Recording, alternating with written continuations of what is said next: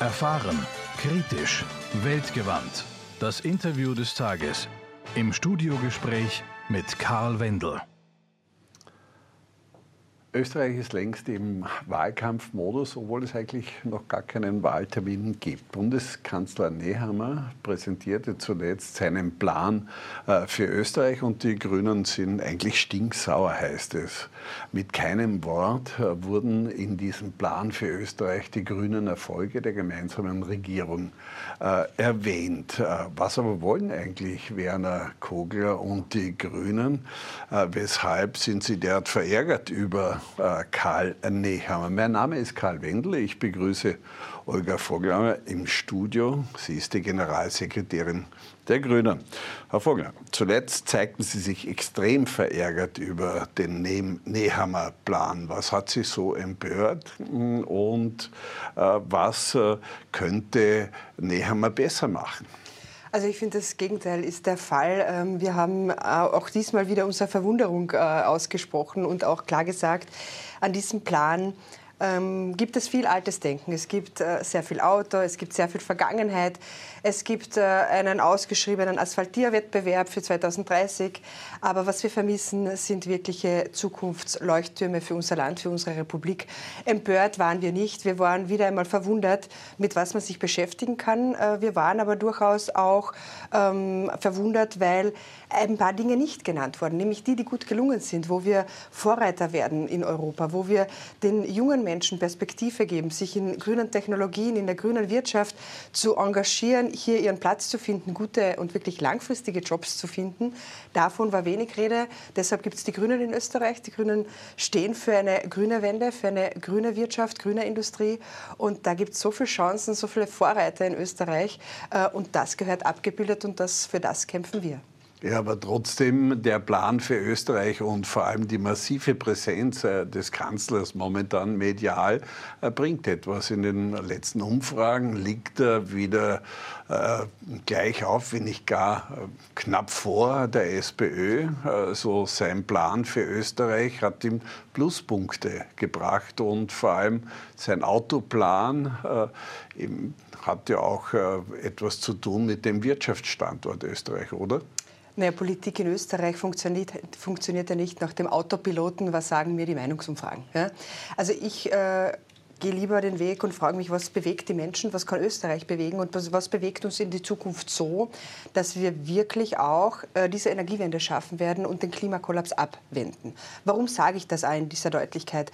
Weil wenn wir es nicht schaffen, die Klimaziele zu erreichen, dann werden wir überall verlieren. Das Leben für uns wird teuer, der Wohlstand ist in Gefahr und Österreich wird irgendwo auf letzter Stelle auf allen Rankings zu finden sein. Wir werden ein Land sein, wo Menschen vielleicht nicht mehr so gern Urlaub machen.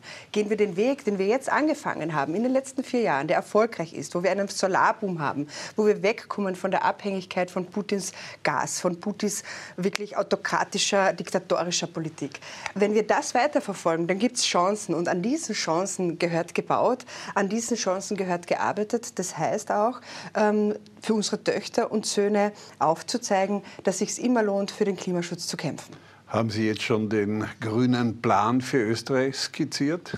Sie sehen immer wieder, wir sagen, Zukunft wird aus Mut gemacht. Und Mut heißt heute dazu zu stehen, eine Klimawende einzuläuten, eine Energiewende einzuläuten. Das heißt, Abhängigkeiten zu reduzieren, abzuschaffen, Freiheit zu garantieren, eine Demokratie zu stärken, einen Rechtsstaat zu stärken. Wir leben und verwirklichen mit Schweiß, Tränen und viel Ehrgeiz und viel Kraft, die wir hineinstecken, in je, an jedem Tag in der Regierung unsere Versprechen an die österreichische Bevölkerung, für die wir gewählt wurden. Und natürlich weiter ab äh, ich sage mal, ab Herbst, wo wieder gewählt wird, werden wir dafür gewählt werden, welche Zukunftsversprechen wir weiterhin geben. Und wir sagen, jetzt waren es die ersten Schritte, an diesen Wänden gehört weiter gebaut. Ja, Platz bei den Tiers, das war eine Popgrunde vor 30, 30 Jahren, glaube ich. Ja. Äh, FPÖ und SPÖ wollen rasche Neuwahlen, am besten noch im Frühjahr und nicht erst gemeinsam mit der EU-Wahl im Juni. Wie schaut es eigentlich bei den Grünen aus? Was wollen die Grünen? Soll gewählt werden und wenn ja, wann? Der österreichische Nationalrat hat sich einmal entschlossen, äh, die Dauer einer Regierungsperiode, einer Gesetzgebungsperiode auf fünf Jahre festzulegen. Als wir angetreten sind äh, in diese Regierung gemeinsam mit der ÖVP, haben wir gesagt, aus Verantwortung für Österreich. Keine Stimmungskanone für Österreich. Und ähm, wir sind für fünf Jahre in diese Verantwortung gewählt. Die wollen wir voll machen. Uns liegt es daran, äh, an der Zukunft für die Bevölkerung in Österreich zu arbeiten. Da gibt es einiges zu tun und ich sage, wir werden am 29. September im Herbst wählen. Äh, das ist Parteilinie und das ist klar so, oder? Das ist von Anfang an klar so, egal welche Interviews Sie verfolgen werden. Wir haben immer gesagt, solange gearbeitet wird, solange Dinge vorangehen für die Menschen in unserem Land, in unserer Republik, für die Töchter und Söhne in unserer Republik, solange bleiben wir am Tisch und solange arbeiten wir weiter. Es sieht danach aus, dass das jetzt auch gut in diese letzte Phase dieser gemeinsamen Regierungsperiode äh, hineingeht und äh, wir erwarten einen Wahltermin im Herbst. Ja, aber FPÖ und SPÖ wollen ja quasi monatlich blockieren. Ja. Das ist eine Aufgabe auch der Opposition, äh, jedes Mal äh, Neuwahlen zu fordern. Im Übrigen machen sie das schon seit vier Jahren. Es ist schon etwas langweilig geworden. Ähm, und man hat das auch gestern wieder gesehen im Nationalrat. Ich war Teil der Nationalratssitzung und ja, äh, Sie können die Anträge einbringen. Äh, dafür gab es keine Mehrheit und äh, sinnvoll ist es. Und das sagt im Übrigen auch die Bevölkerung in Österreich.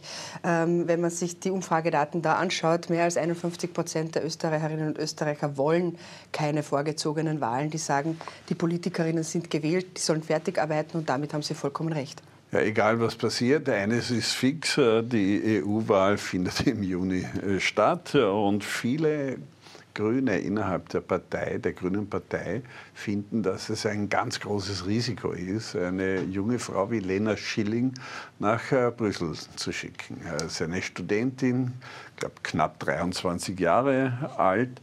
Äh, ist es äh, tatsächlich die Person, die die Antworten gibt auf all die brennenden Fragen, die uns momentan in Österreich, aber auch in Europa beschäftigen? Also ich bin sehr viel im Austausch mit unserer grünen Basis. Ich habe hier eine, eine wirklich große Begeisterung wahrgenommen, äh, als Lena Schilling auch verkündet hat, dass sie als Spitzenkandidatin die Grünen äh, bei dieser Europawahl anführen möchte und im Europaparlament wirken will. Ich sehe es als wichtiges, also wirklich bedeutendes Zeichen derzeit, dass wir äh, in der Politik äh, nämlich uns auf das konzentrieren, was wichtig sein wird, nämlich die Zukunft. Das ist die Generation auch von Lena Schilling. Lena Schilling hat bewiesen, dass sie Bewegungen anführen kann, dass sie das mit einer großen Begeisterung macht, mit Herzblut und auch mit Überzeugungskraft.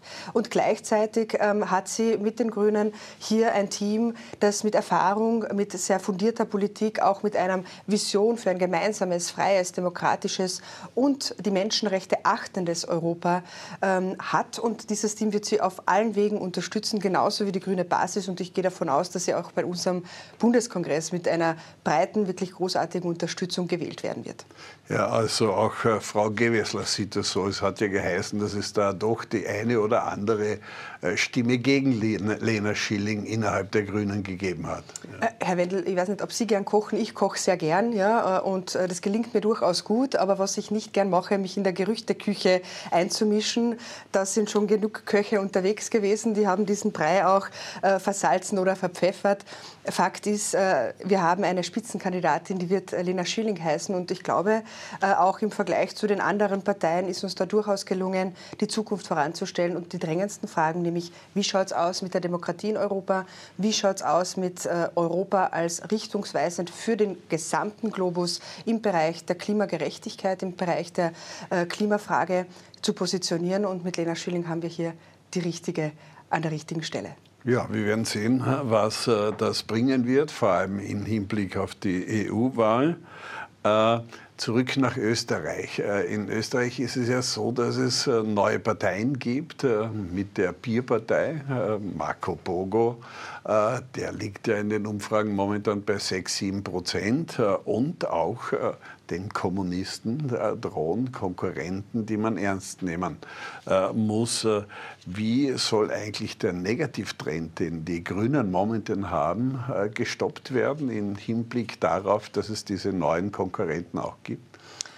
Auch hier zwei Punkte. Der eine Punkt ist, ähm, wir werden uns nicht mit Momentaufnahmen zufrieden geben, äh, beschäftigen uns auch im Grunde damit nicht. Denn was ist wichtig? Wichtig ist, das, wofür man gewählt wurde, einerseits umzusetzen und äh, im zweiten Schritt dann auch bei Wahlen das Zukunftsversprechen, an dem weiterzuarbeiten, dass, äh, zu arbeiten, dass wir ein klimagerechtes Österreich schaffen, dass wir ein sozial gerechtes schaffen. Weil das schaffen wir nur, wenn wir die Klimaziele erreichen, wenn die Energie erneuerbar ist, wenn wir unabhängig sind von russischem Gas und anderen Despoten, die einen Öl- oder Gashahn auf und zudrehen. Das ist bedeutend für Österreich, für Österreich als wirtschaftlicher Standort und bedeutend ist, dass wir hier immer die Schwachen in unserer Gesellschaft mit berücksichtigen. Es darf keiner zurückgelassen werden. Und die letzten vier Jahre tragen diese Handschrift und die nächsten müssen diese auch tragen. Wir Grüne haben den Auftrag, Menschen für ein klimagerechtes, für ein gutes Österreich, für ein demokratisches und auch vom Rechtsstaat geschütztes Österreich ähm, zu begeistern, ihnen hier ein Role Model zu sein und auch mit unseren Kandidatinnen dafür zu stehen. Und Alma Sadic ist eine Kandidatin und eine Ministerin, die sich immer schützend vor die Justiz gestellt hat, die dafür gesorgt hat, dass die Skandale, über die wir viel gesprochen haben, äh, die jetzt Österreich auch bewegen medial, dass die aufgedeckt wurden wurden, dass hier nicht nirgendwo mehr ein Deckel draufgelegt wird. Früher musste man, wenn man bei einem ehemaligen Politiker, Politikerin oder einem amtierenden Politiker, einer Politikerin Hausdurchsuchungen durchführen wollte, drei Tage vorher die Ministerin informieren.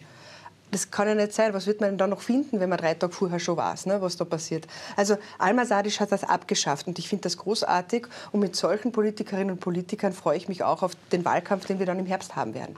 Ja, noch etwas ist gelungen äh, dieser Regierung, eben das Amtsgeheimnis ist auch abgeschafft worden. Was bringt das jetzt eigentlich den Normalsterblichen in Österreich, dass es jetzt kein Amtsgeheimnis mehr gibt?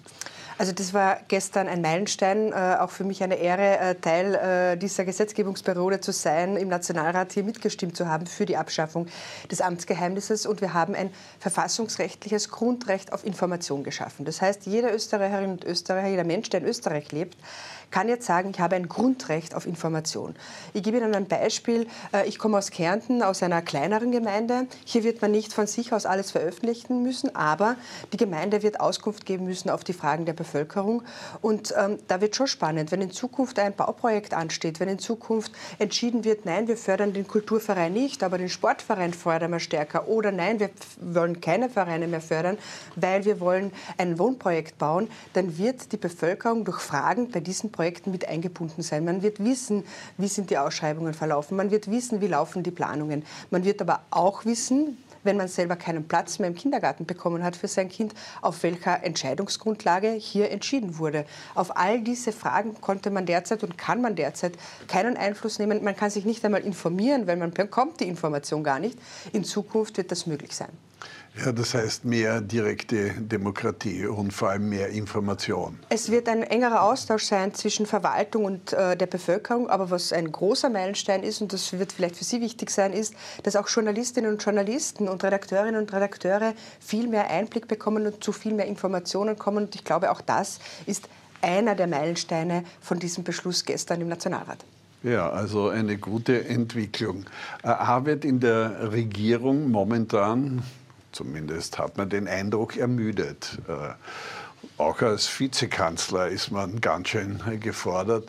Ist eigentlich äh, Werner Kogler noch der richtige Mann an der Parteispitze der Grüne oder bräuchte es da auch eine äh, Verjüngung, wie zum Beispiel mit Lena Schilling, schickt den Opa Werner nach Europa zum Beispiel? Also Sie haben äh, äh, vorher aufgeworfen, nicht, äh, was heißt es, äh, lange zu arbeiten, äh, was heißt es, eine Gesetzgebungsperiode fertig zu machen. Also wenn man sich anschaut, was diese Regierung weitergebracht hat, dann war das eine Arbeitsregierung. Das attestieren uns auch alle Expertinnen und Experten und Politikbeobachterinnen und Beobachter, die sagen, ähm, hier sind wirklich Meilensteine, große Schritte, viele Gesetze vorangebracht worden, äh, wie niemals zuvor. Und natürlich, das ist Arbeit und das ist ein Handwerk, das gelernt sein muss. Und da braucht es Kondition. Ich sehe Werner Kogler als einen starken Vizekanzler, ich sehe ihn als einen starken Bundessprecher. Es ist ihm gelungen, dass Lena Schilling mit den Grünen gemeinsam für Europa äh, auf dem Weg ist äh, zur Europawahl. Es ist ihm gelungen, ein großartiges Team für die Regierungsmannschaft damals aufzustellen. Alma Sadic ist auch von außen gekommen, Leonore Gewessler auch von außen gekommen. Ähm, das sind Fähigkeiten, die bringt Werner Kogler mit. Er hat immer eine ganzheitliche Betrachtung auf unsere Partei. Äh, hält auch sehr viel darauf, im sehr guten Austausch mit den Ländern zu sein. Das zeichnet ihn aus, es zeichnet ihn seine Erfahrung aus und ich freue mich darauf, dass wir mit ihm auch in der Nationalratswahl starten werden. Das heißt, er hält den grünen, grünen Laden zusammen. So er ist einfach ein guter Chef. Ja? Er hält den Laden zusammen, er hat Visionen, er weiß, was es braucht. Er findet, finde ich, auch äh, immer auch einen guten Weg des guten politischen Kompromisses, den man braucht, einfach auch, wenn es darum geht, eine Gesellschaft in ihrem Zusammenhalt zu stärken. Ähm, er ist jemand, der immer auf den Rechtsstaat pocht, auf die liberale Demokratie baut, keiner, der spaltet, der nie hetzt. Und ich finde, das sind Qualitäten, die man heute schon suchen muss. Ja, doch zurück jetzt zum äh, Kanzler Karl Nehammer und seinem Plan für Österreich. Es heißt ja, so sagen es zum Beispiel die Politanalysten, äh, Karl Nehammer positioniert sich momentan als der gute, der nette Herbert Kickel. Kickel der Böse, Nehammer der Gute. Wie sehen Sie das? Ich finde das ein bisschen, ähm, ich sage es Ihnen ganz ehrlich, präpotent. Weil es geht in der Politik darum, wer ich bin. Nein, es geht nicht darum, wer ich bin. Und egal, wie ich auch heißen möge. Ja. Es geht darum, dass sich die Menschen in Österreich, ähm, dadurch, dass sie uns die Möglichkeit geben, in der Politik wirksam zu werden, sich verdient haben, dass man vorlegt, was man erreichen will dann wird man vielleicht für das gewählt, manchmal wird man weniger dafür gewählt. Und wenn man aber dafür gewählt ist, dann hat man Verantwortung zu übernehmen. Und ich finde, wir brauchen den Diskurs über Verantwortung, die übernommen wird. Und die Frage ist, wer wird in Zukunft Verantwortung für Österreich übernehmen, für unsere Republik? Wer wird es unseren Töchtern und Söhnen erklären, dass wir jetzt die richtigen Entscheidungen getroffen haben, nämlich solche, dass unsere Enkelkinder irgendwann einmal noch schön ah, zum Beispiel auf der grünen Wiese spielen können und sie nicht verbaut ist und verasphaltiert ist? Oder werden es Menschen sein, denen die Zukunft egal ist, die zurück wollen in die Vergangenheit und einfach keine Visionen haben dafür, was die Menschen in 10, 20 Jahren bewegen wird? Ich denke, grüne Politik ist eine, die in die Zukunft gerichtet ist. Grüne Politik ist eine mutige Politik und auf der sollte man bauen. Ja, das heißt, äh, grünes, äh, brennendes Herz. Sie haben das jetzt gerade angeschnitten. Eines Ihrer Steckenpferde in der Politik ist der Bodenschutz. Österreich darf nicht weiter verbaut, verhüttelt, verschandelt werden. Können Sie uns erklären, was Sie damit äh, meinen? Ja, wir sehen, gerade gestern ist wieder eine aktuelle Studie rausgekommen von Greenpeace, die gesagt haben, sie haben sich angeschaut, was wird im Jahr 2024 an Boden verbraucht sein. Und sind draufgekommen, 95 Prozent des Bodens, den wir heuer verbrauchen werden, im Übrigen die Größe von der Stadt Wels, werden wir in Österreich dieses Jahr verbauen, versiegeln, verbetonieren. Ähm, und das ist immer oder meistens zu 95 Prozent landwirtschaftliche Nutzfläche. Das heißt, wenn wir so weiter tun, nehmen wir uns die Lebensgrundlage weg. Und deshalb setzen wir uns für die Böden ein und für die fruchtbaren Böden ein, weil sie die Lebensgrundlage für uns sind. Dort wächst, wachsen unsere Lebensmittel, dort wächst Biodiversität und Artenvielfalt. Das sind die Räume, wo, wenn ein Hochwasser kommt, das Wasser ähm, noch irgendwo hin kann. Ja, das überschwemmt uns nicht. Ähm, und die Landwirtschaft äh, ist eine, die zu, unseren, zu unserer Grundsicherung gehört. Und wir wollen dass man wegkommen davon, dass wir noch weitere Gewerbezentren bauen, noch weitere Parkplätze, die keiner braucht. Ja? Und dann entstehen dort diese Leerstände, wo keiner weiß, wie kriege ich dann wieder einen Mieter hinein. Ähm, das ist etwas, das war in der Vergangenheit äh, so, das war in der Vergangenheit vielleicht eine Priorität. Jetzt muss es heißen, schützen wir unsere Wiese, lassen wir die Bäuerinnen und Bauern gut arbeiten, auch gut verdienen, damit wir in Zukunft auch gute Lebensmittel haben. Ja, jetzt zum Abschluss noch einmal die Frage. Ich weiß, äh, Sie werden da wahrscheinlich auch wieder ausweichend antworten, wird es im Herbst Wahlen geben oder früher? Noch einmal eine klare Ansage. Ganz klar, wir wählen im Herbst. Ja, dann danke ich vielmals für dieses Gespräch. Wir werden uns in den nächsten Monaten sicher noch öfter hier treffen. Danke für die Einladung. Danke sehr.